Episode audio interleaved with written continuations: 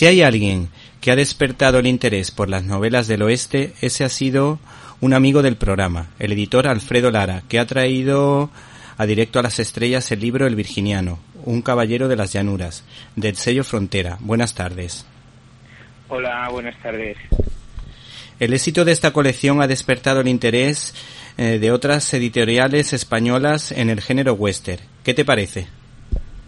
Pues a mí me parece magnífico. Eh, lo que además me, me gusta también es que aparte de que las editoriales españolas se hayan dedicado, pues sobre todo más que a, narrativa, que ya había algunos ejemplos antes, como Oakley Hall y demás, uh, continúen por la línea de la narrativa, lo que me, me ha agradado también es que hayan empezado a aparecer ensayos con frecuencia de tema western y de frontera y sobre todo una especie de fenómeno raro que me, que me ilusiona, que es que hayan empezado a aparecer algunas novelas western escritas por autores españoles contemporáneos y que pretenden seguir la línea que debe tener el, el western eh, más original y más auténtico, que es con un anclaje histórico muy correcto en el tiempo y en el espacio, no esa especie de western mítico, atemporal, que lo mismo podría ser en, un sitio que en otro y que no tiene una localización geográfica concreta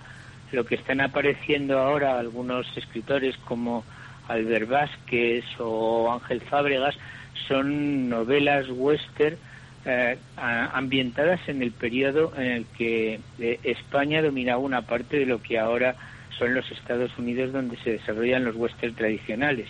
Entonces empezamos a tener algunas novelas de autores españoles que cuentan cuando eran españoles los que dominaban o los que eran la, autoridad ah, reinante en la apachería.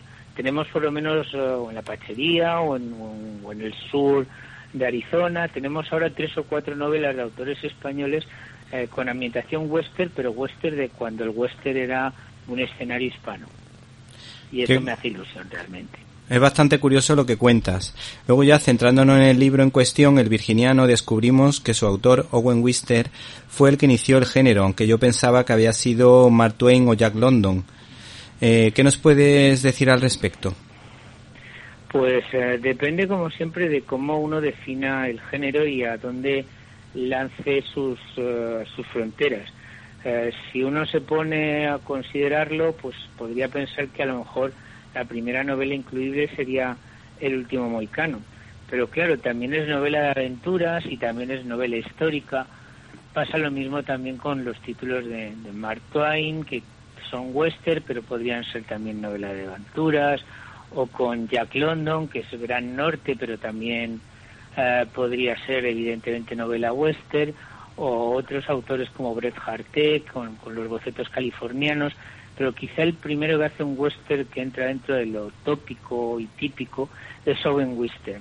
Owen Wister es eh, quizá el, el, primer arquetipo mítico del oeste, eh, siempre se ha pensado que es el, cazador, el, el trampero, que esa es una peculiaridad o un invento o un personaje prácticamente lanzado en forma de ojo de halcón por Fenimore Cooper.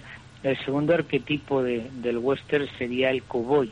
Y el cowboy sí tiene un origen salvo algunos antecedentes históricos previos de alguna aventura de vaquero real o de alguna memoria, el cowboy como creación literaria sí es eh, más o menos un fenómeno eh, que lanza Owen Wister allá pues por 1902 cuando publica El Virginiano, que es un éxito atronador en la literatura estadounidense.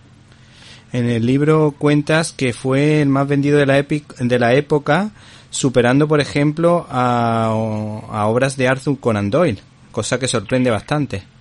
Eh, sí, lo que es la popularidad de los libros en nuestros días y lo que es la, lo que era la popularidad en su momento cambia mucho. Incluso los clásicos están están de moda. Por ejemplo, en literatura inglesa hay unas épocas donde se consideraba que William Macbeth Stacker y el autor de Barry Lyndon y que pues Dickens eran más o menos equivalentes o incluso algunos preferían a, a y le consideraban más popular. Ahora, sin embargo, es incontestablemente Dickens el que en estos días se lleva el gato al agua en cuanto a popularidad.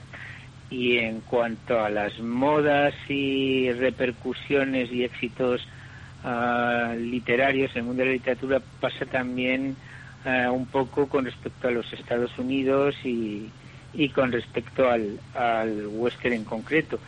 Lo que pasa es que el western al principio y sobre todo cuando más que un género estamos en sus primeras novelas como el virginiano, pues no deja de ser una novela incluida dentro de las corrientes en aquel momento de la literatura general.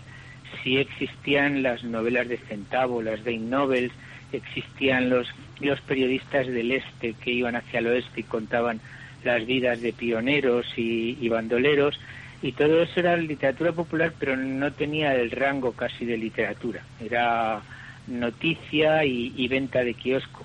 La primera novela casi con rango literario que refleja ese universo es posiblemente El Virginiano de Owen Wister. Tiene todos los elementos que tiene las, las novelas de kiosco de vaqueros que podamos comprar ahora, y, y, sin embargo es literatura de calidad y por eso tiene esa repercusión en ese momento. Recoge cosas que había antes y proyecta una sombra y un influjo que a partir de ahí pues va a pasar al cine o a la literatura popular. La clave a mi juicio, por supuesto. Sí. La clave a mi juicio para entender esta obra es su carácter episódico, con lo que hay cierta continuidad y se pueden leer los episodios por separado eh, que a mi juicio es lo que distingue a esta novela con respecto a todas las que ha editado, o por lo menos a la mayoría de las que yo me he leído. Sí, la, la novela en cierto sentido tiene un hilo argumental relativamente tenue, que son los amores del virginiano, cuyo nombre no se llega a decir nunca, con la maestra recién llegada de, del oeste o de más al este, por lo menos del este, o de más al, al este, por lo menos que el rancho de Silo, que es donde transcurren todas las aventuras en buena parte, y que también eh, pues refleja un poco la, la, el punto de vista o la impresión que le causaba a los habitantes del este norteamericano el propio este. Uh, desde aquí a lo mejor puede parecer que todos los norteamericanos en el ¿Te está gustando este episodio?